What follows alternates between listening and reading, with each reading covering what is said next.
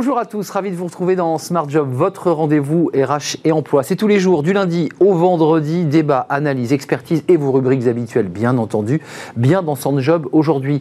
Poser ses limites en entreprise, ça veut dire quoi? On va en parler avec Laurence Bourgeois, coach et consultante. Elle est notre invitée. Smart et Réglo, focus sur le droit chaque semaine, avec aujourd'hui euh, une avocate en droit social. Est-ce qu'une entreprise peut nous obliger euh, ou obliger un salarié à déménager? Évidemment, le sujet dans l'actualité, vous voyez de quoi on parle, c'est ces salariés qui sont partis à 500, 600 km.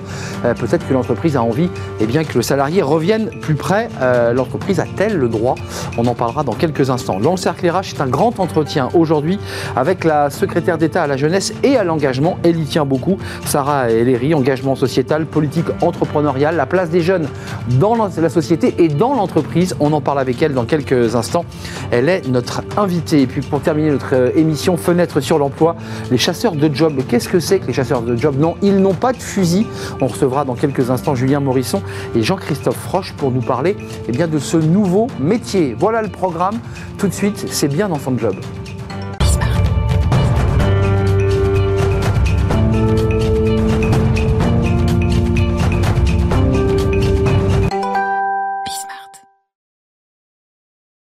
Bien dans son job, bien euh, dans son entreprise, j'ai envie de dire aujourd'hui.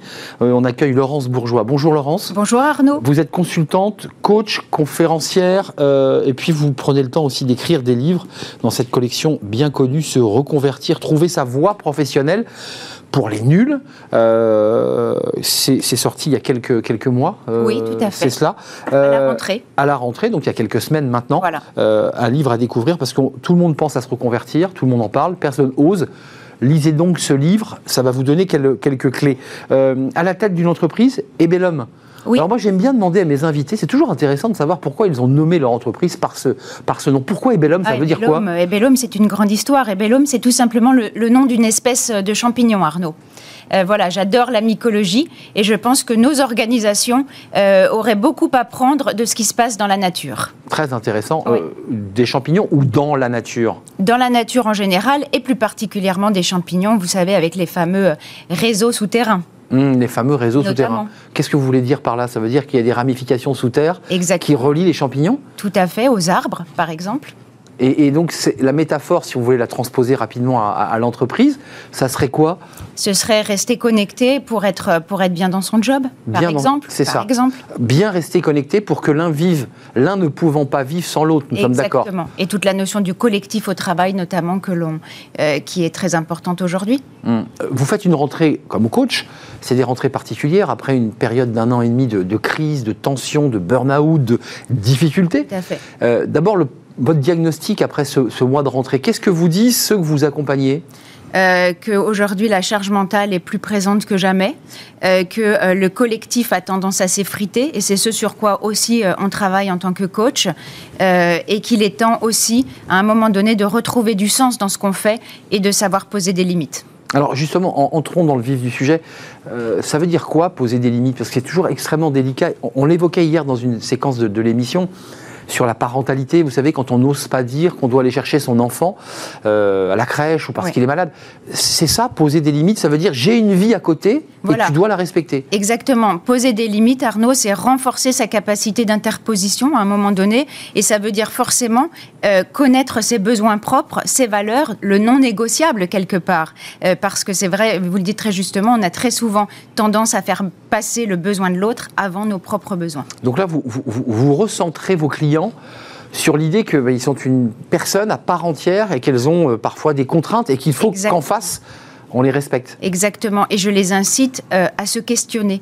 Euh, c'est vrai qu'on ne prend pas le temps aujourd'hui de se questionner. Tout va tellement vite, hein, et on le voit notamment en cette période de rentrée, et revenir à la notion d'essentiel et de sens. Hmm. Qu'est-ce qui fait du sens? Alors, vos clients sont face à vous, les choses sont concrètes. ils vous donnent des exemples et vous disent, moi je ne peux pas le dire, ça je ne peux pas le faire comment, comment vous dénouez, comment vous, vous renversez cette, cette angoisse? Eh bien, très souvent, on se rend compte que ce sont des croyances. Hein. Le je ne peux pas le faire, voilà ce qu'on va me dire si je fais ça. Vous voyez, donc on interprète, on pense à la place de l'autre presque. Donc je crois que la meilleure solution, c'est tout simplement de tester, euh, de tester. Concrètement, dans, l'univers du, travail, j'ai quand même le sentiment à travers cette rentrée que oh, les salariés vivent une révolution intérieure. Beaucoup euh, se sont introspectés pendant le Covid et se sont dit, après tout, statut de salarié, ça m'intéresse moins, j'ai envie de passer à autre chose. Est-ce que ça, vous le ressentez fortement? Ah, mais plus que jamais plus que jamais. Aujourd'hui, le télétravail notamment euh, et la crise sanitaire ont complètement euh, bouleversé euh, le monde du travail, la nature de la relation de travail. Et il y a eu, comme vous dites très justement, cette période d'introspection qui a fait, qui a donné des ailes à beaucoup et, qui a fait naître, je dirais, le désir de, faire autre chose. D'où émerger des passions. Voilà, d'où l'écriture de, de, se reconvertir pour les nuls. Hum, pour les nuls, se reconvertir, vous l'avez écrit parce que vous avez évidemment, vous êtes en prise directe avec des femmes et des hommes qui dit j'en peux plus, je suis à bout, euh, ce que je fais m'intéresse plus et je vais passer à autre chose. C'est d'ailleurs pas si simple hein, pour faire une transition sur votre livre. Je le redis, beaucoup en parlent, peu franchissent le pas. C'est pas si simple. Oui, oui, oui, tout à fait. On se rend compte aujourd'hui, les derniers chiffres, Arnaud, viennent de tomber, euh, sur les 9 Français sur 10 qui, ont envie aujourd'hui de faire autre chose, ou en tout cas qui, ont déjà pensé, euh, on en a uniquement, même pas un tiers, qui, a, qui a franchi le cap. Euh, avant, de nous, avant de nous quitter, euh, par rapport à cette liberté, on ne l'a pas évoqué précisément, mais le télétravail a modifié cette sphère, cet espace euh, vie pro, vie perso. c'est quand même compliqué. J'ai envie de me mettre aussi du côté du manager qui a un collaborateur qui, en face, a décidé pour des raisons personnelles de travailler entre 22h et 3h du matin. Mhm. Comment on fait là? Comment, comment, comment ça se passe? Vous avez des managers? Complètement, complètement. C'est vrai que le télétravail a complètement amenuisé la frontière hein, entre la vie pro et la vie perso. Moi, j'aurais envie de vous dire qu'à partir du moment où l'écologie de l'individu, ça veut dire son bien-être, et on parle de bien-être en travail, hein, bien dans son job, est respecté. On parlait de la nature. Euh, si quelqu'un dit, moi, je me sens mieux à bosser la nuit. Exactement. Je crois qu'à partir du moment où l'écologie de l'individu est respectée, c'est-à-dire son bien-être et celui à un moment donné aussi de son entourage, euh, voilà, je pense qu'il faut, faut, faut, être, faut être clair. S'il a envie de travailler euh, jusqu'à 22 heures et que c'est comme ça qu'il se sent confortable, bah pourquoi pas vous avez, vous avez vu que j'ai pris un exemple très extrême. Il démarre à 22h et finit à 3h du matin. Bah, Là, vous dites quand même à votre client, écoute, il faut quand même rentrer malgré tout. On est dans un vivre ensemble. Le champignon ne vit pas sans l'arbre. Exactement, exactement. Merci Laurence Bourgeois d'être venue sur notre plateau, fondatrice d'Ebellum. Je précise que c'est un champignon. Il ressemble à quoi ce champignon d'ailleurs? Euh, Écoutez, euh, sa principale caractéristique, on va dire, c'est qu'il a des lames couleur café au lait. Bah oui, parce que c'est évidemment le, petit café au lait qu'on prend à la pause café. Évidemment. Merci Laurence Bourgeois. Ce livre, Se reconvertir, trouver sa voie professionnelle, c'est pas toujours simple. Un livre écrit pour les nuls, et, pas que pour les nuls d'ailleurs, parce que c'est le titre du livre. C'est pour tous ceux qui ont envie de changer de vie. Ce livre vous est peut-être destiné. Merci d'être venu nous rendre euh, visite. Tout de suite, c'est notre rubrique euh, eh bien, Smart et Réglo. C'est le droit. Le droit, rien que le droit. Tiens, on parle du télétravail, des salariés qui ont déménagé. C'est un peu compliqué la vie des DRH. On en parle tout de suite.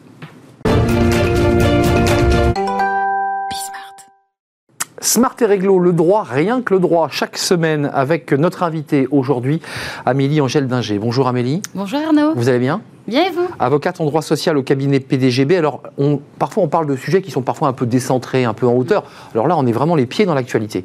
On parle de, ces cas de figure, et, et, là, le droit doit répondre, de salariés qui sont partis à 1000 km, à 1500 km. Pendant la crise Covid, ça ne vous aura pas échappé et le DRH l'a découvert à son insu. C'est ça. Que dit le droit? Qu'est-ce que peut faire l'entreprise? C'est ça. Alors après la, période Covid, alors pendant la période Covid, on a eu le télétravail qui a été imposé, ces mesures exceptionnelles à la crise exceptionnelle, j'ai envie de dire.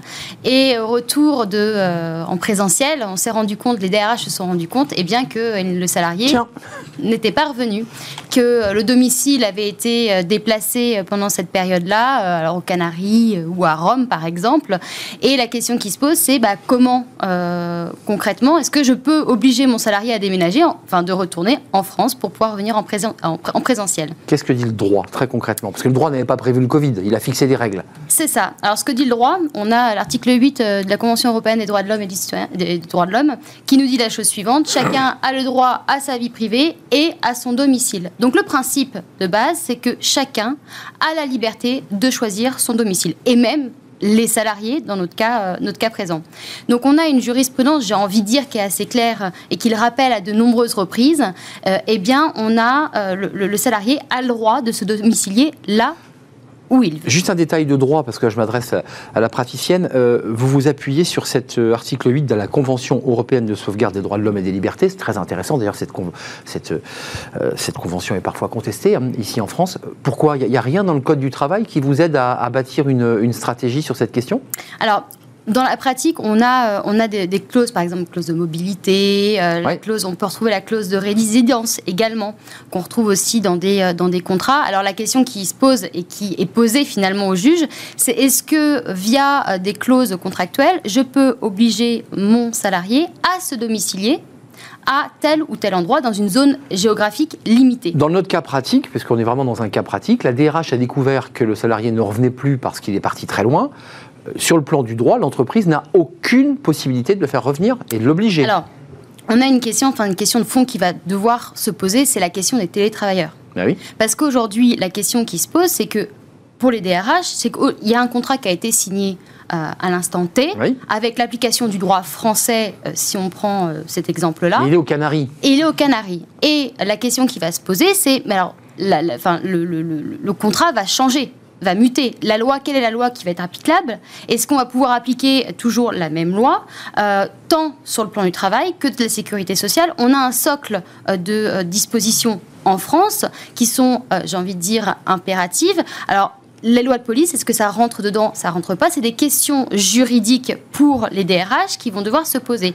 et donc, la solution, alors la solution, oui et non, ça va devoir être tranché. Parce qu'aujourd'hui, la jurisprudence, elle est claire? Hmm. Le salarié a le droit de choisir son domicile. Mais ça va avoir des impacts et des répercussions, notamment quand les DRH vont mettre en place des chartes, par voie de charte, par voie d'accord ou par avenant au contrat, le principe du télétravail. Puisque c'est comme ça, hmm. euh, outre les mesures exceptionnelles. Il y a beaucoup d'accords signés. Hein. Exactement. Hmm. Et cette question, je pense qu'elle est au cœur de l'actualité et qu'il euh, va falloir se poser ces questions puisqu'on est confronté aujourd'hui à cette thématique. Moi, il me semblait, alors vous, allez m'arrêter évidemment parce que je ne suis pas avocat, mais que lorsqu'on était relié par un contrat de travail, on pouvait évidemment exercer d'où on voulait, euh, dès lors qu'on était relié par un droit, par un contrat de travail de droit français.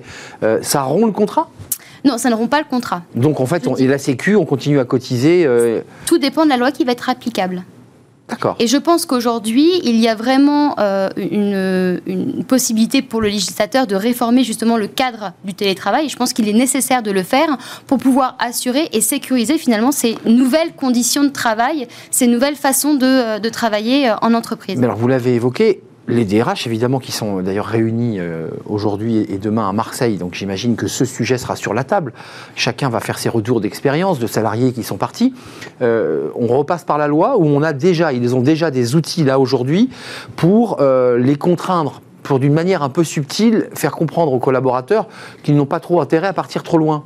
Alors, par exemple, on a euh, cette, euh, cette, clause de résidence dont on parlait tout à l'heure, euh, et la problématique est la suivante, c'est que cette clause, elle va être licite à partir du moment où elle est indispensable à la protection des intérêts des entreprises. Mhm. Alors, c'est large comme sujet, mais si je prends un exemple d'une jurisprudence qui a été rendue à propos d'un salarié qui devait garder des bijoux à son domicile et il s'est fait cambrioler trois, quatre fois. Donc à un moment donné, l'employeur lui dit il faut que tu déménages. Il déménage Ou met une alarme, quoi. C'est ça. Alors, plutôt déménager dans, dans, des zones géographiques qui... Plus sécures plus sécurisées. Et eh bien là, le juge a décidé que cette clause n'était pas valable que ce n'était pas valable puisqu'elle ne, ça ne, ce n'était pas indispensable aux intérêts de l'entreprise. Et contraire à sa liberté de, de, s'installer où il le souhaite. Donc c'est quand même très limité. Alors on a une autre, on a les clauses aussi de mobilité, mais là j'ai envie de dire, on n'est pas sur la résidence, on est sur la possibilité d'être muté dans une zone géographique. Donc on n'est pas encore là sur cette. Euh, Donc il y a très peu d'outils finalement. Exactement. Il y a peu d'outils. Juste en matière un peu subtile d'horaire de, travail, donc il y a les cadres au forfait. Alors beaucoup de cadres sont déjà partis, sont déjà en télétravail, même avant Covid d'ailleurs.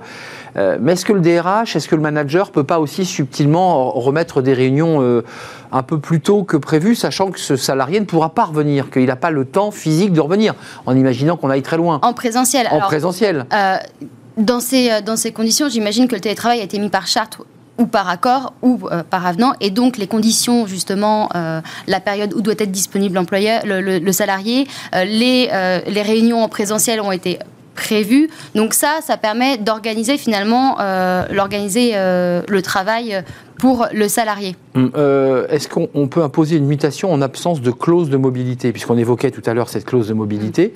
Euh, mutation, pas mutation, parce que la personne dit, mais non, euh, attendez, vous n'avez pas à me muter à 800 km, je suis bien où je suis. Exactement. Alors, la clause de mobilité, elle doit être, pour être pareil, légale, elle doit prévoir... Signée par l'employeur et le salarié. le salarié. Elle doit prévoir une zone géographique bien limitée. Quand il n'y a pas cette clause de mobilité, eh bien, on va considérer que c'est un changement des conditions de travail uniquement s'il y a une zone géographique enfin que ça, c'est, ça, il y a une mutation dans le même, la même zone géographique. En revanche, on est sur une modification du contrat de travail qui nécessite un avenant. voilà, l'autorisation, en tout cas l'accord du salarié, à partir du moment où on change de zone géographique. Par exemple, concrètement, on a un salarié qui travaille à Versailles on lui dit demain tu vas travailler à Chartres. Eh bien ça c'est une modification du contrat de travail. Donc il faut l'accord du salarié pour pouvoir le muter dans cette euh, zone géographique nouvelle. Si le salarié refuse de signer eh bien, euh, soit il reprend ses conditions de travail, donc Versailles, soit bah, c'est pas logique, puisque bah oui, puisque l'employeur veut, le déplacer à Chartres. Mmh. Euh, vous, vous l'avocate qui avez l'habitude de travailler sur ces dossiers, c'est parfois une manière déguisée de pousser un salarié dehors, ça non, pas forcément, parce que parfois on a, euh, on a un salarié qui, euh, enfin, on a une entreprise qui nécessite, les besoins ont été euh, par, obligation, par obligation, voilà, exactement. On va demander à un salarié parce que son poste a été a été transféré sur ce pôle-là, donc par exemple à Chartres. Donc ça peut être quelqu'un qui est très compétent, mais que, étant donné que son poste de travail a été déplacé, on va lui demander de se déplacer. Ça arrive régulièrement où il y a des, des euh, comment on appelle ça, le siège social va, va déménager. Parce qu'il pose des problèmes pour la vie personnelle. Hein, quand on est installé, qu'on a une maison dans laquelle on est bien ou pas d'ailleurs, mais avec un emprunt, avec des enfants scolarisés, c'est quand même compliqué. Et l'employeur prend en considération justement la vie familiale, eh la vie personnelle du salarié doit être pris en compte justement dans ces... Euh, dans les accords, dans... Euh, on nous dit beaucoup sur ce plateau que la France a un problème de mobilité. Euh, que finalement les salariés restent souvent dans, l'endroit où ils vivent. D'ailleurs, pour des raisons simples, c'est que c'est compliqué de retrouver ailleurs et que c'est souvent très cher. Mais je pense vraiment nécessaire que sur la mobilité internationale, notamment, on en parlait en début. Les Canaries et Rome. Exactement. Il faut, euh, je pense qu'il serait nécessaire de légiférer euh, en la matière pour pouvoir avoir un cadre et une sécurité juridique en la matière pour les télétravailleurs. Pour que ça soit clair pour moi et ceux qui nous regardent, concrètement, je vais travailler aux Canaries, je suis sous un contrat français. Mon employeur ne peut pas transformer mon contrat. Je, suis relié par contrat et donc je, bénéficie de ma sécu française. Euh, les problèmes se posent comment? J'arrive pas à voir le problème. On a un contrat de travail qui a été signé euh, à l'instant T entre l'employeur et le salarié. avec une entreprise française et un salarié français. Un salarié qui est domicilié en, France. On a aujourd'hui les textes, les dispositions, j'ai envie de dire, conventionnelles européennes qui nous disent la chose suivante. Ça peut être le lieu où travaille l'employeur ou le lieu du domicile D'accord. Du salarié. Mais ça ne change pas finalement le fait qu'il soit relié. Puisque si demain votre salarié travaille euh, en Italie ou, il ou travaille en Espagne, eh bien s'il travaille de là-bas, eh bien, va se poser la question de savoir est-ce que c'est la loi française ou la loi de ce pays-là qui va s'appliquer à son contrat. C'est vrai. Et on n'a pas du tout les mêmes règles en France et à l'étranger. Sans statut d'expatrié, puisque là, on ouvre un autre débat. Et on n'est plus dans. Parce que je, soulevais le débat de l'expatrié qui, lui, bénéficiait de tous les avantages du modèle social tout en vivant aux États-Unis, en Chine ou au Japon. C'est pas ce statut-là. Non, et je précise. Donc il y a un vide. Il y a un vide. Sur la sécurité sociale, également, quand on bah travaille. Bah oui se pose la question de savoir quelles sont les règles en la matière. Est-ce que je suis déclaré en France Mais oui, non, mais c'est pour ça que je soulevais la Sécu, parce que la Sécu, c'est lorsqu'on est malade, on va à la pharmacie du pays et on vous dit, bah euh, non, ça marche pas. Euh, merci, merci euh, Amélie Angèle Dinger. C'était un plaisir de vous accueillir. J'ai appris plein de choses parce que il y a un vide de droit en fait. Hein. il faut revenir sur cette question. le législateur, tiens, pour les travailleurs, oui. Voilà, on a un secrétaire d'État, une ministre sur ce plateau dans quelques instants. C'est pas son domaine, mais je lui poserai la question. Avocate en droit social au cabinet PDGB. Je vous le disais, c'est un grand entretien aujourd'hui avec la secrétaire d'État en charge de la jeunesse et de l'engagement. Ça, c'est un programme, on parle beaucoup des jeunes. Euh, on va faire le point avec elle euh, dans leur relation euh, à la politique, à l'entrepreneuriat, à la précarité aussi, parce qu'il y a des jeunes qui sont en difficulté, et puis leur envie de s'engager dans la société. Mais où exactement? On va en parler avec la ministre dans quelques instants. On fait une courte pause et on la retrouve juste après.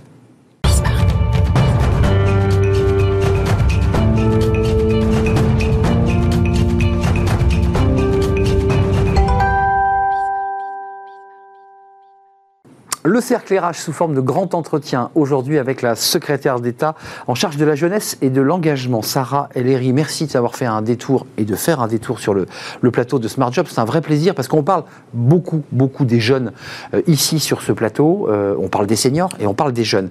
Euh, d'abord, un tout petit mot très court. Vous avez vu que le chômage passait sous la barre des 8%. je ne sais pas si vous avez détaillé, je ne sais pas si les jeunes sont, sont, sont entrés sur le marché du travail. Les jeunes sont entrés sur le marché du travail, les jeunes sont bien présents et ça fait du bien puisque la croissance est repartie. Ça veut dire que euh, les Français euh, reconsomment, que la machine reprend et reprend bien. Ça, mm. c'est plutôt des bonnes nouvelles. Et puis, moi, je suis ravie d'être avec vous aujourd'hui parce que, évidemment, ça lève les jeunes mais on célèbre aussi leur capacité à entreprendre, leur capacité à faire, et ils ont tenu pendant cette crise. Je pense qu'on peut vraiment on peut tirer notre chapeau parce que ils ont tenu, ils n'ont pas lâché, et au contraire, là, ils ont redémarré dès le moment qu'on leur a demandé, et la vaccination était le premier indicateur. Alors, on a plein de sujets sur la table. Hein. Il y a ce fameux revenu d'engagement qui avait mmh. été annoncé par le président de la République, qui va exister, qui va sortir, mais, mais qui est critiqué, il n'est pas assez important. On va y revenir. On va parler de l'engagement des jeunes pour l'entreprise. Euh, d'abord, un mot sur vous, parce qu'on vous connaît mal. Euh, vous êtes une députée de Loire-Atlantique, mmh. députée Modem, euh, et vous êtes une jeune secrétaire d'État. C'est important d'être jeune pour parler aux jeunes? Moi, je, je, ne crois pas. Je crois pas qui. Alors, en fait, quand tu es jeune, t'es pas illégitime pour parler de finances, t'es pas illégitime pour parler euh, d'économie. C'est vrai pour vous alors. Bien sûr. On fait de la politique à haut niveau en étant jeune. Mais absolument. Et je crois vraiment que il ne faut pas, je ne fais pas partie de ceux qui pensent qu'il faut cantonner la jeunesse à la jeunesse. Pas du tout. Par contre, euh, j'avoue que c'est plutôt un atout quand même parce que, euh, parce que proximité générationnelle, parce que finalement euh, des enjeux qui sont partagés, parce que ça fait pas si longtemps. Euh, moi aussi, je suis partie louer un appartement avec mes parents comme garant et que finalement tout ça est très concret. J'ai eu une pas, il, y a pas longtemps. Ça fait un peu moins de 10 ans et c'est encore frais. Hmm. tu payes ton premier permis, tu payes ta voiture, tu te dis est-ce que je quitte un job pour un autre et je prends le risque de la période d'essai. Alors que, parce que ça a plus de valeur pour moi, parce que l'entreprise ressemble plus à ce que je veux comme engagement dans ma vie, ça, ça me permet un alignement. Eh bien, tout ça, c'est pas si vieux. Et aujourd'hui, dans J'aime pas dire une jeunesse parce que ça n'existe pas. exactement. Elle, est fragmentée cette jeunesse. Tout à fait. Et hmm. c'est une expression un peu bateau. Hmm. On dit bah les jeunes. C'est pas vrai.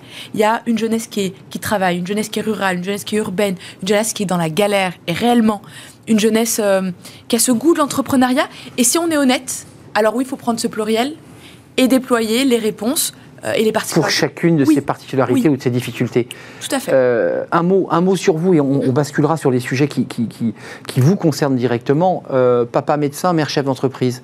Ça a du sens, ça, quand vous parlez à des jeunes, parce que, pour tout le dire, dans ma génération, l'entreprise était quand même regardée comme euh, les patrons des suceurs de sang et que la jeunesse s'orientait plutôt vers des, mouvements syndicaux, politiques. Là, on a le sentiment quand même que la jeunesse, elle dit, mais l'entreprise, c'est génial. La jeunesse dit l'entreprise c'est génial et dit surtout je ne veux pas bosser dans une boîte qui est contraire à ma vision de la société, à ma vision du monde.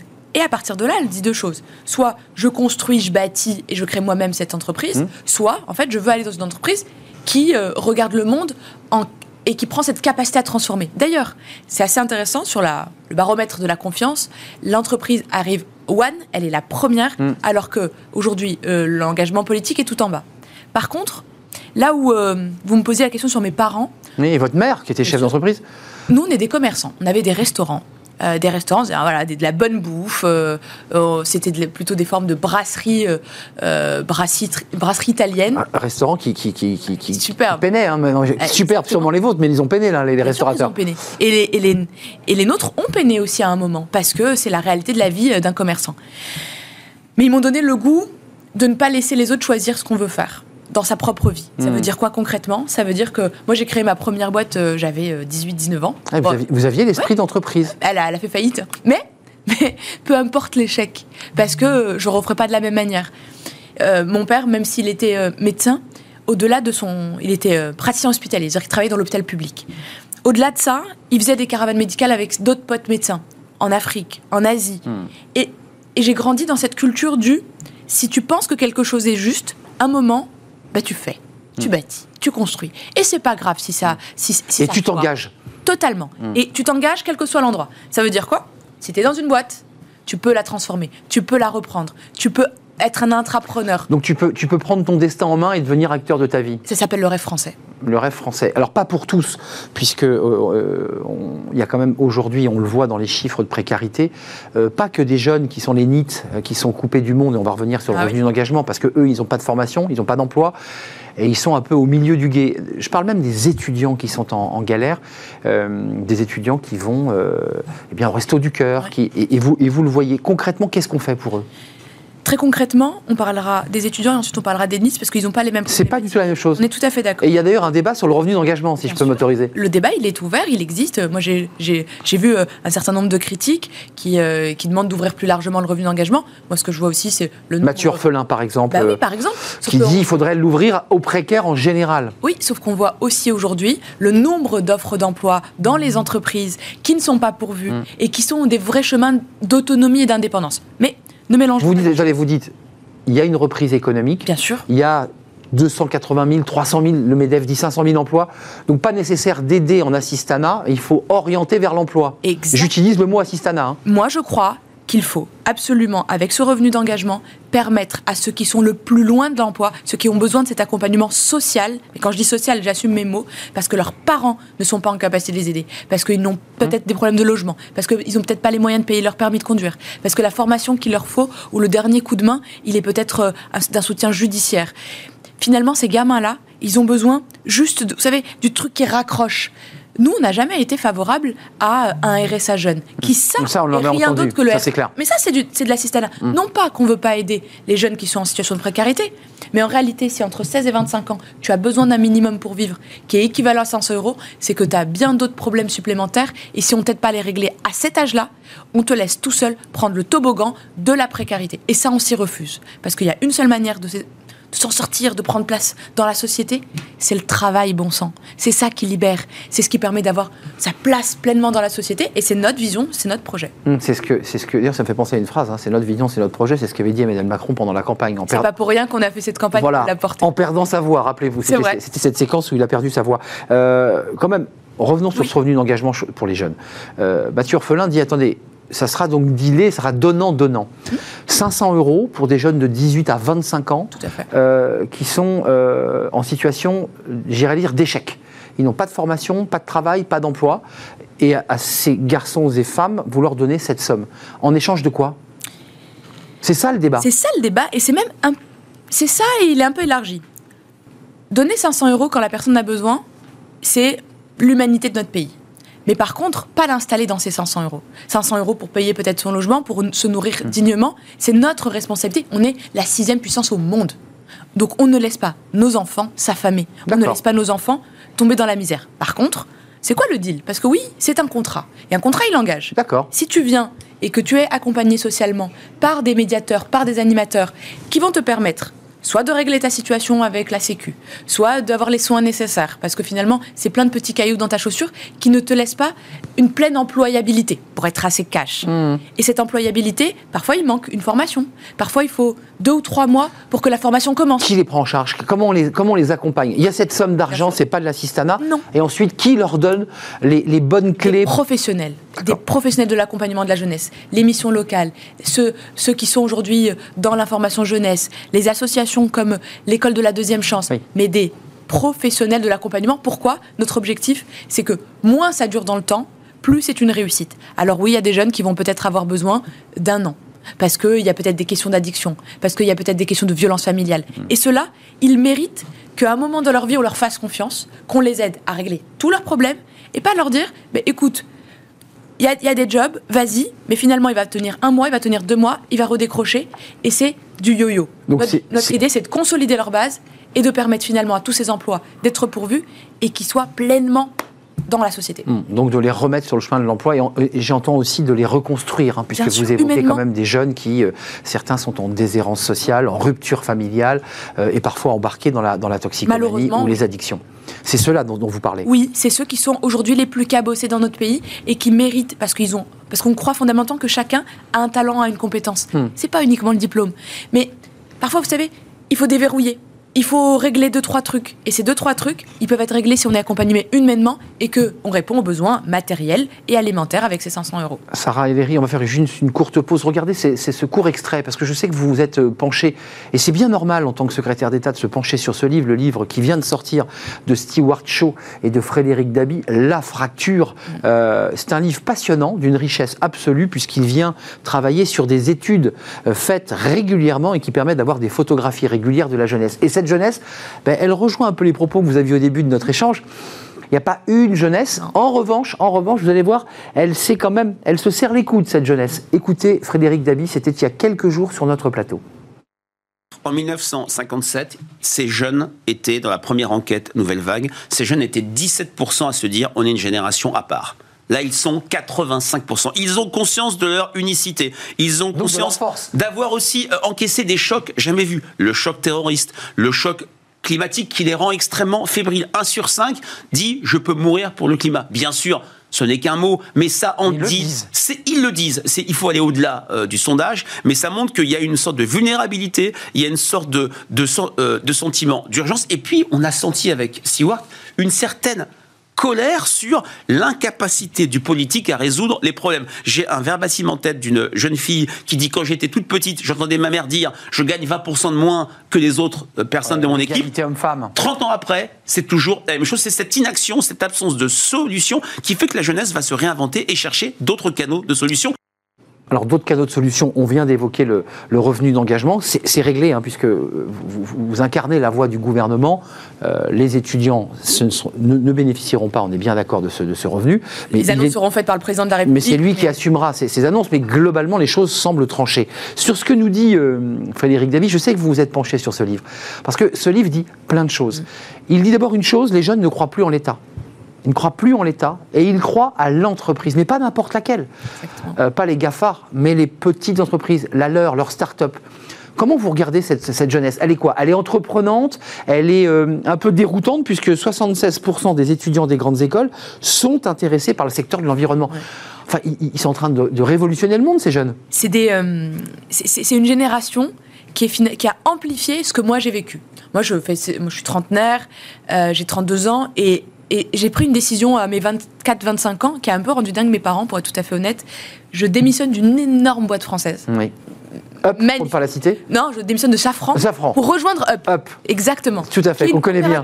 Coopérative. Une scope. Internationale. Internationale. Mais une scope. Pourquoi? Parce qu'à ce moment-là de ma vie, je considère que le, avoir le droit de voter pour mon conseil d'administration, partager euh, finalement les bénéfices à part égale, euh, avoir un. c'est un projet qui vous intéresse. Ben en fait, ça la coopérative ça me parle. Et je me dis, bah oui, je vais repasser par la période d'essai.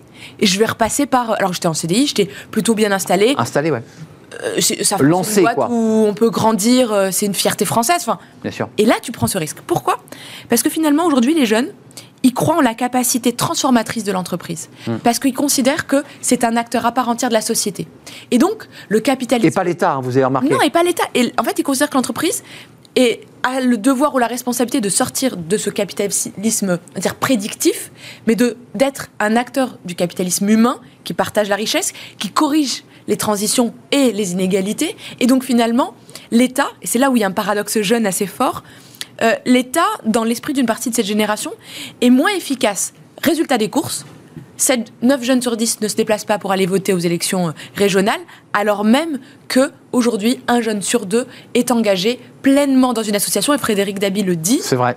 Il dit, euh, aujourd'hui, quand on voit le degré d'engagement de cette jeunesse, elle est, elle est même capable de mourir pour l'environnement. Mmh, c'est ce qu'elle dit. Elle, est, elle, elle va le boycotter des produits. Elle manifeste elle physiquement. Manifeste. Elle s'engage. Elle est hyper engagée. Euh, Ça, c'est native. Enfin, c'est vraiment, c'est des engagés. C'est une génération qui pour consommer différemment, va créer Yuka et Vinted, hmm. elle est engagée.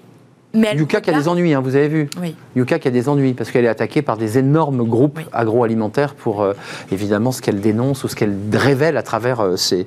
Par contre, Yuka aura le soutien, ce grand, cet énorme soutien populaire qui est aujourd'hui. Yuka a été précurseur et pour moi, enfin, je suis une utilisatrice de Yuka assumée. Hmm. Elle permet d'avoir une information bah et de choisir de manière éclairée. Hmm.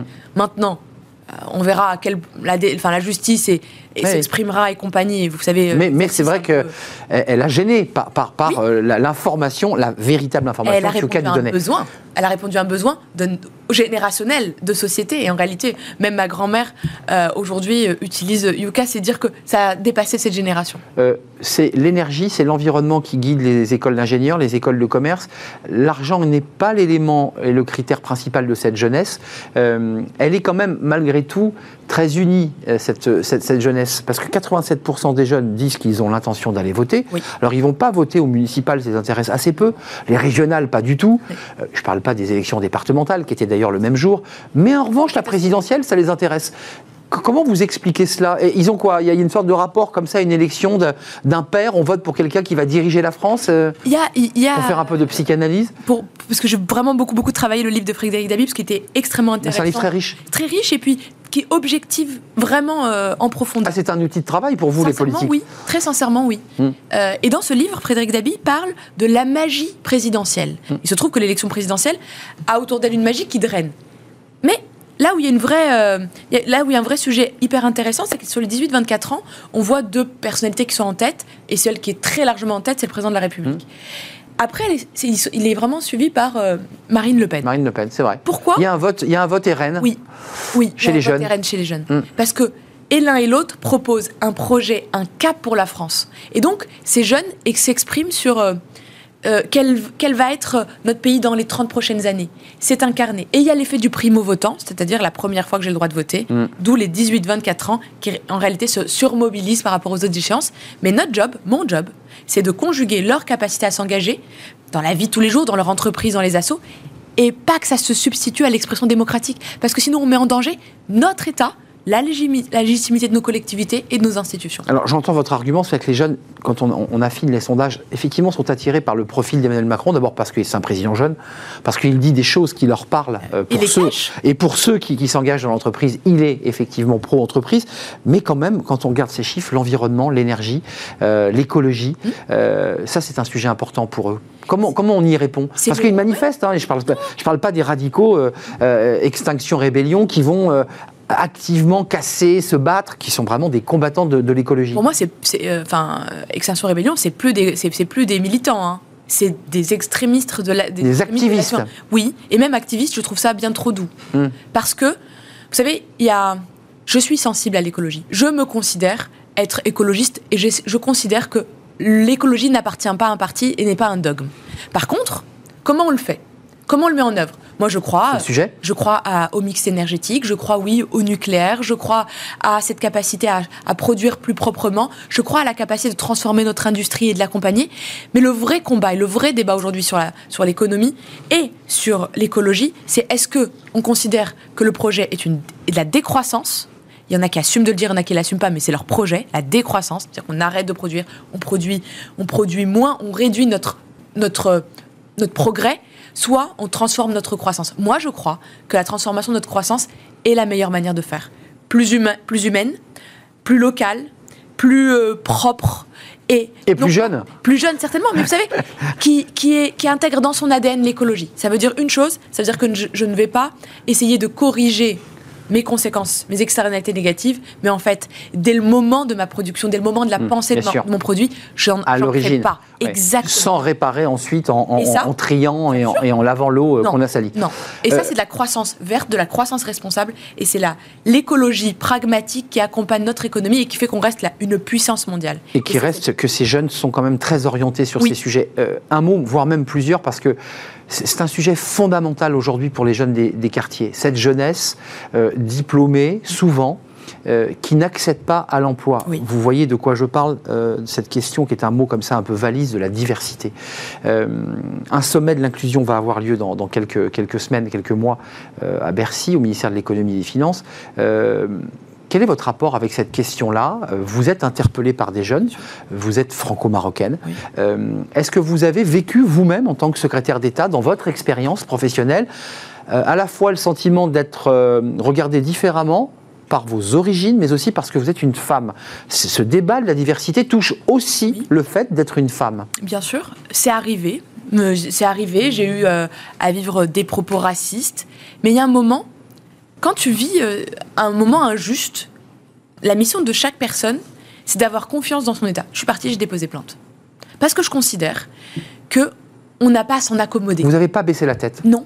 je n'ai pas baissé la tête. Vous savez, je ne laisserai jamais quelqu'un me dire à quel degré je suis française. Je suis française parce que je le souhaite. Je suis française parce que je suis née ici, parce que c'est le projet de, c'est mon projet de vie. C'est, c'est, j'en ai, j'en ai adopté l'histoire, les valeurs, le projet et au-delà de ça, les parents, les grands-parents de plusieurs générations de cette diversité ont versé soit leur sang en protégeant ce pays, soit leur sueur en le bâtissant. Vrai. Et jamais, jamais dans notre histoire, on te définit par ta couleur de peau, par ton orientation sexuelle, par euh, ton degré, euh, ton, de- ton degré de, Mm. de, de français par rapport à ton prénom, pour pas citer Ouais. des, des, des- Pour- pour des revenir à- immondices qu'on est, en train d'entendre récemment. Au, au- au- au polémiste Mais- Zemmour. Qu- Quand même, votre histoire, Hmm. elle est aussi, elle fait écho à cette jeunesse que vous rencontrez dans les quartiers, que vous rencontrez lorsque vous vous déplacez, lorsque vous allez au contact des associations. C'est une souffrance terrible pour cette jeunesse. Elle est diplômée, elle s'est engagée, elle, elle a, elle a vraiment fait tout le travail, Oui. et on, on lui, on lui claque la porte au visage. C'est là où ils doivent refuser. C'est là où il ne faut pas accepter que cette porte, elle claque. On a, on a la chance d'être dans un des pays qui se lève en entier face à une discrimination. Avec Elisabeth Moreno, on a lancé la plateforme anti-discri. Les inégalités euh, entre les hommes et les femmes, et on a renforcé euh, la loi avec euh, Elisabeth, évidemment Moreno, Elisabeth Borne. À l'époque, c'était aussi Muriel Pénicaud qui avait lancé, Oui. repris Zimmermann, la loi Zimmermann-Copé. Je ne vais pas rentrer dans ces techniques, mais Hmm, dans le projet, ça veut Elle est venue quoi sur ce plateau. mais bien sûr, mais le projet c'est quoi? C'est que quand la porte on te la claque de manière injuste, tu refuses, mais- tu crées, tu, tu saisis. C'est tout un pays qui lutte contre cette discrimination. Et par contre, à chaque fois qu'il y a une discrimination, qu'elle soit encore une fois homophobe, antisémite, raciste, tu te lèves et tu ne l'acceptes pas. Et misogyne, hein, je m'autorise à le dire. L'écart de salaire homme-femme, évoquait Frédéric Dabi, il est toujours là. Et il est inacceptable. Ça tord les tripes aujourd'hui de se dire que dans notre pays, oui, il y a des différences et des discriminations pour nommer les choses à ce degré-là. Mais notre combat, parce que nous sommes des universalistes, doit non pas laisser ces discriminations s'installer en silo et les combattre en silo, que de dire que dans notre pays, on regarde chaque personne comme elle est, comme citoyen. Et donc quand elle est touchée, Donc, c'est tout un pays qui se. Donc on se retourne, on se retourne éventuellement parfois vers un commissariat pour, pour, Oui. pour, pour porter plainte Oui. et acter Oui. ce, ce- ce- cet acte sûr. raciste ou discriminant. Oui, et c'est pour ça qu'on travaille également sur les réseaux sociaux, parce qu'on sait que c'est le plus dur. Évidemment. Il y a des propos dégueulasses sur ces réseaux, parce qu'on a l'impression que derrière un écran, c'est moins grave. Hum. Et aller- L'anonymat des réseaux sociaux. Et pour aller sur un Quel danger. Qui, qui, qui est, moi, qui me touche, parce que vous aviez dit, euh, quand parfois on claque la porte, Ah oui il y a une manière... Ils vous le disent, ces jeunes. Moi, je trouve pas. J'ai envoyé 50 CV, j'ai le bon diplôme, je, trouve pas le boulot. Et là, il, là, Et pourtant, il y a du travail. il y a du travail. Là, il faut se dire, est-ce que c'est moi qui n'ai pas les codes? Est-ce que c'est Oui. parce que c'est mon adresse? Et donc, on fait quoi? On teste les CV anonymes. Est-ce que c'est ma tête qui lui revient pas? On teste les CV Ouais. sans photo. Soft Mais skills, surtout- ma façon d'être, mon savoir-être, Oui, mais mon- c'est important. c'est- aujourd'hui, ça crée euh, des inégalités d'accès à l'entreprise parce qu'il y a la compétence et en réalité, le savoir-être est même plus important qu'une compétence. Évidemment. Parce que ça s'apprend la compétence, mais pas le savoir-être. Mm. Savoir-être, il faut venir avec ce bagage-là. et face à ça, moi, je leur dis à chaque fois, vous savez, on est dans, on est dans le pays des bâtisseurs. En France, on est un pays d'entrepreneurs. Si vous avez euh, cette fougue, si vous avez cette énergie, alors créez. Reprenez cette boîte, reprenez les boîtes. Ne vous laissez pas imposer une vie que vous ne souhaitez pas. Mm. Et j'ai vu beaucoup de ces jeunes qui euh, ont eu le sentiment d'être, parce qu'ils l'ont été, parce qu'ils l'ont vécu comme ça, victimes d'une discrimination à l'embauche. Hum, Ils vous le disent Ils le tous disent. Ils le disent. et toutes. Et ouais, et face à ça, il y a deux choses. Ils disent j'ai refusé, je refuse que plus jamais on me dise ça. Je l'ai vécu, mais c'est fini. Oui. Et, et j'ai fait mon. Et je crois que à ces jeunes, il faut euh, des rôles modèles, il faut ce qu'ils puissent se rencontrer, mais surtout qu'ils ne baissent pas les bras. Hmm. Parce que non, il n'y a pas de racisme systémique dans notre pays. Et à chaque fois qu'il y aura une discrimination ou un acte raciste ou antisémite ou misogyne, c'est tout un pays qui, le- qui devra se réveiller et lutter contre. Et la personne en particulier qui doit elle-même ne pas baisser la tête. Jamais, Ça- jamais avoir honte parce que c'est pas à elle d'avoir honte de quoi que ce soit, ni de ce qu'elle est, ni de, s- ni de ses origines, ni de ses parents. Sarah, l'émission se termine, mais avant de nous quitter, je voulais pas oublier notre partenaire, puisque notre émission est en partenariat avec un jeune, une solution. Je voulais quand même préciser que vous alliez vous implémenter, vous, euh, votre secrétariat d'État, euh, vos projets, vos actions, avec un jeune, une solution. Quelques mots, c'est quoi l'idée? En une minute quasiment flash, il se trouve que chaque, quand je dis il y a des jeunesses, chacune d'entre elles a sa, a sa solution et a son chemin. Pour une partie de notre jeunesse, ils ont envie de s'engager, ils ont envie de vivre une aventure euh, associative où ils vont apprendre des choses peut-être différemment. Pour ça, On va mettre sur le plan jeune solution, euh, évidemment, euh, l'engagement de la réserve civique, un engagement bénévole, 300 000 engagés déjà, plus de la moitié ce sont des jeunes. On va mettre des services militaires adaptés, on va mettre le service militaire volontaire, on va mettre également renforcer le service civique, on va mettre les cadets de la gendarmerie, les cadets de la police, et finalement permettre... Qui sera disponible sur cette plateforme Un jeune, une solution. disponible sur cette plateforme, dans l'onglet engagement, et donc il y aura les jobs, les jobs étudiants, l'alternance, des jobs pour les jeunes. Mais aussi l'engagement. Mais aussi l'engagement. Euh, d'un mot un peu technique, mais c'est important de, le distinguer. J'ai un service civique, je m'engage, je ne peux pas bénéficier du revenu euh, d'engagement. Vous savez, aujourd'hui, le revenu d'engagement, il n'a pas encore été totalement défini et présenté. Il le sera dans. C'est quoi, le, c'est quoi le calendrier? C'est imminent, puisque tout a l'air à peu près réglé. De toute façon, ce sera avant la fin de la loi de finances, puisqu'il y aura un amendement budgétaire pour euh, la création de ce, de ce revenu d'engagement. Oui, ça me semble Donc c'est imminent. Donc c'est imminent. Merci Sarah Ellery d'avoir pris le temps de, de prendre le temps aussi sur ces sujets de la jeunesse, de l'engagement, de l'entrepreneuriat. Secrétaire d'État, je ne l'ai pas précisé auprès du ministre de l'Éducation nationale, Jean-Michel Blanquer, et vous êtes en charge de la jeunesse et de l'engagement. Bah, revenez nous voir quand vous voulez et quand vous avez le temps, parce que l'emploi du temps évidemment est, chargé. C'était un vrai plaisir de vous, accueillir. On termine notre émission avec Fenêtre sur l'emploi. Ça va intéresser Sarah Ellery parce qu'elle s'intéresse à l'entreprise. Euh, chasseur de job, c'est quoi? Bah, On en parle tout de suite. C'est quoi ce métier? On en parle.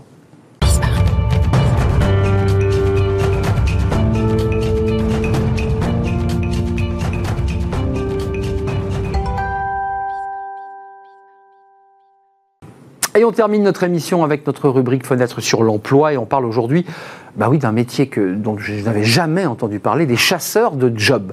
Qu'est-ce que c'est donc que les chasseurs de jobs On en parle avec euh, deux invités. Julien Morisson, que vous, vous connaissez, fondateur du cabinet BI, vous êtes souvent venu nous parler de, de ce travail d'agent, de, euh, de cadre, faites partie de, euh, de ce cercle fermé des, quoi, des influenceurs, De, Smart Job, c'est ça, hein, faites partie de ces influenceurs. Et, et vous êtes cofondateur du cabinet chasseurs de jobs et vous avez avec vous votre associé, Jean-Christophe Roche. Merci d'avoir accepté l'invitation. Chasseur de job, tiens Jean-Christophe, je commence par vous, puisque on connaît Julien Morisson. Chasseur de job, il n'y a pas de fusil, il n'y a pas de cartouchière. Euh, c'est quoi, quoi ce métier? Ce métier, c'est, vous connaissez le chasseur d'appartement? Ben, On va faire pareil pour vous aider à trouver un job.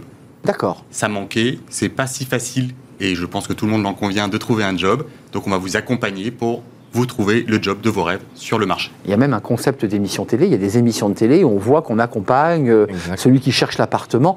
Enfin, ça recèle de la même mécanique physiquement, euh, Julien. C'est ça le.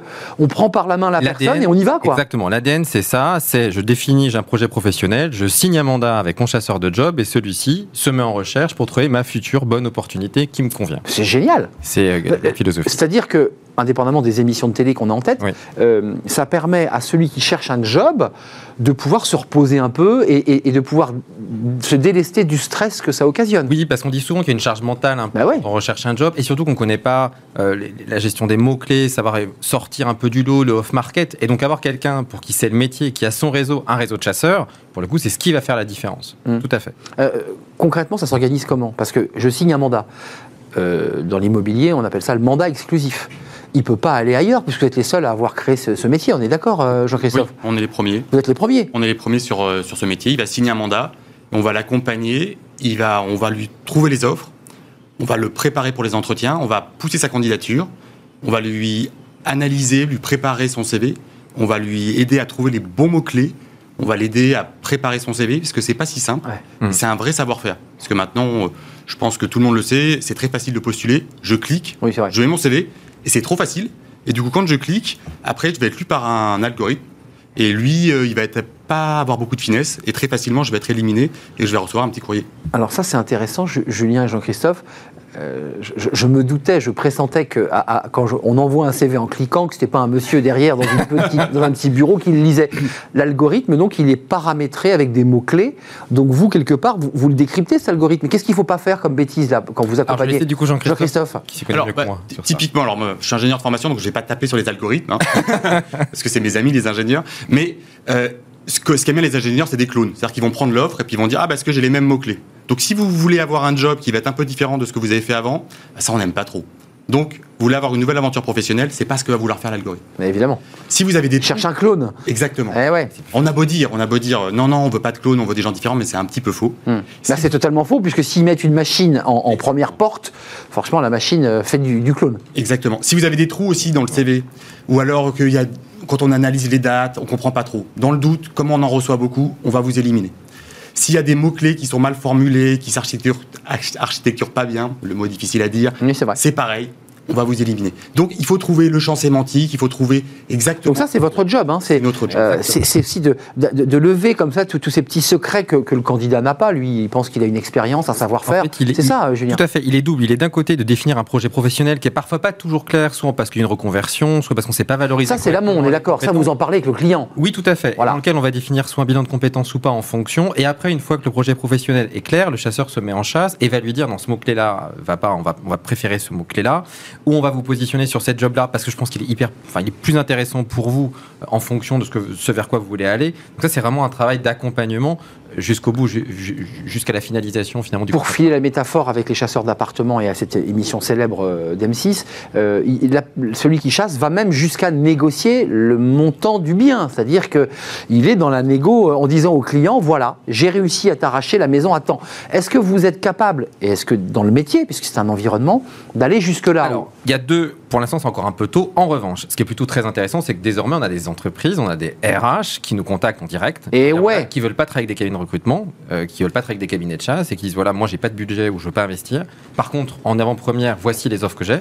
Hier, c'était le cas d'un CMO. On avait des cas de BizDev qui nous sont, qui nous sont envoyés. Est-ce que tu as, toi, dans tes clients des gens qui sont intéressés et du coup ils passeront naturellement euh, bah, avant les autres. Donc là on a du coup accès aux rémunérations très tôt. Euh, ça veut dire que le modèle économique n'est plus le même qu'avec un cabinet puisqu'on mandate un cabinet, on paye un cabinet, parfois on est un peu déçu du cabinet pour, le dire, euh, voilà, on n'a pas trouvé chaussure à son pied, ça marche pas. Là le modèle économique est très différent si je comprends bien. C'est pas le même business, il est inversé. Complètement inversé, puisque nous, nos clients, et donc auprès desquels on assure un service, ce sont. C'est le demandeur. Exactement. Et donc, c'est l'inverse. Et en même temps, on touche les trois quarts des entreprises qui ne passaient pas par des intermédiaires et qui sont ravis de faire appel à un chasseur de job qui va connaître leur marché, leur secteur, puisque notre ambition à nous, c'est d'avoir un réseau d'indépendants présent euh, dans, tout, dans l'ensemble des régions françaises dans un premier temps, et puis après de mailler euh, au-delà du territoire national, et qui vont passer par cet intermédiaire-là. Donc, euh, tout à fait, c'est un modèle qui est à l'envers. en termes de business, on, on cherche les clients. c'est intéressant. Habillent votre entreprise, mais il y a cette nouvelle aventure de chasseur de job. On va les chercher où ces, clients? Vous appelez Pôle emploi, vous leur dites on, est là. comment on fait pour dire à, des salariés qui connaissent pas le modèle venez, ça marche, ça fonctionne, on vous accompagne? Alors, ce qui est, ce qui est déjà marrant, c'est que les clients, ils viennent tout seuls. Hmm. On n'a pas communiqué, on, vient de lancer, on a mis euh, une petite publication LinkedIn et on a déjà 2000 clients qui se sont inscrits sur. Alors, des clients qui sont des entreprises ou des, salariés Des salariés. Ah qui ont laissé leur adresse email et qui nous ont relancés. Et alors là, c'est quand même exceptionnel. Des gens qui vous relancent. Ils laissent leur adresse email et ils vous relancent. Ça, ça vous a surpris visiblement. Ça, ça nous a bah surpris comme que des clients. Ça va vite là. Des prospects vous relancent. Ils vous relancent une première fois, ils vous relancent une deuxième fois. J'ai laissé ma candidature euh, rappelez-moi, on les rappelle, ils nous rappellent encore 15 jours plus tard. Et là, vous leur dites, laissez-moi tranquille, ça suffit, quoi. on, leur, dit, on forme les chasseurs. on, est dessus. voilà, on, est en train de mettre les, parpaings de la maison, là. Non, on, recherche les chasseurs, on est en train de sourcer dans toute la France des chasseurs. Comme le dit Julien, on veut mailler tout le eh territoire. Et c'est ça qui est important, mailler tout le territoire. Votre enjeu, là, au moment où on se parle, peut-être que dans six mois, on se reverra et vous direz, ça y est, on est vraiment posé, c'est que le moment, l'entreprise sort de terre et qu'il faut aussi des relais, vos chasseurs, qui est quoi Une éthique, un dynamisme, une connaissance. C'est pas simple aussi votre recrutement là. Là pour le coup, c'est un, peu en termes d'analogie un peu comme les réseaux de mandataires finalement immobiliers. Exactement. Où 80% des gens qui nous contactent veulent une reconversion, mais ont quand même un secteur d'appartenance, une zone géographique. On peut venir du retail, on peut venir du BTP, on peut venir de l'hôtellerie. On connaît ce secteur, on n'est pas des RH, c'est nous qui allons assurer la formation en amont. Donc évidemment gestion d'un CV, euh, euh, préparation des candidats pour des entretiens.